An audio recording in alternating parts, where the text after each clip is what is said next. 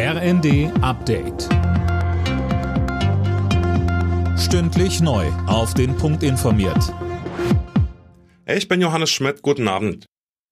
Gaskunden sollen noch in diesem Jahr entlastet werden, und zwar durch eine Einmalzahlung. Das schlägt die Expertenkommission der Bundesregierung vor. Im Dezember soll demnach der Abschlag vom Bund übernommen werden. Ab März schlagen die Experten einen Rabatt auf den Grundverbrauch vor. Veronika Grimm, die Vorsitzende der Expertenkommission, sagte, Das heißt, man bekommt quasi jeden Monat einen staatlichen Zuschuss auf die Abschlagzahlung, sodass ähm, auf ein Grundkontingent der Preis auf 12 Cent pro Kilowattstunde sinkt. Es ist weiter eines der Streitthemen der Ampelkoalition, der mögliche Weiterbetrieb der deutschen Atomkraftwerke. Einen geplanten Kabinettsbeschluss dazu hat es nun wieder nicht gegeben.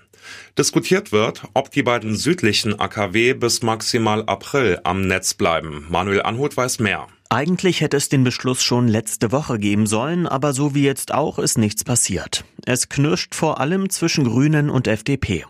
Die Liberalen wollen die Kraftwerke deutlich länger laufen lassen und auch abgeschaltete Meiler wieder ans Netz nehmen. Beides lehnen die Grünen ab. Die Zeit drängt, denn wenn beispielsweise ISA 2 auch im kommenden Jahr noch Strom produzieren soll, müssen zeitnah Reparaturen stattfinden. Deutschlands Cyberabwehrchef Arne Schönbohm muss seinen Hut nehmen.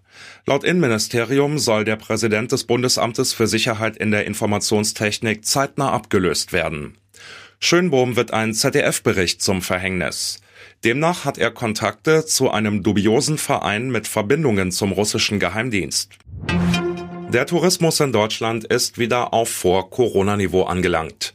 Im August gab es in Hotels und Pensionen gut 58 Millionen Übernachtungen. Das ist sogar noch ein klein wenig mehr als im August 2019 vor der Pandemie.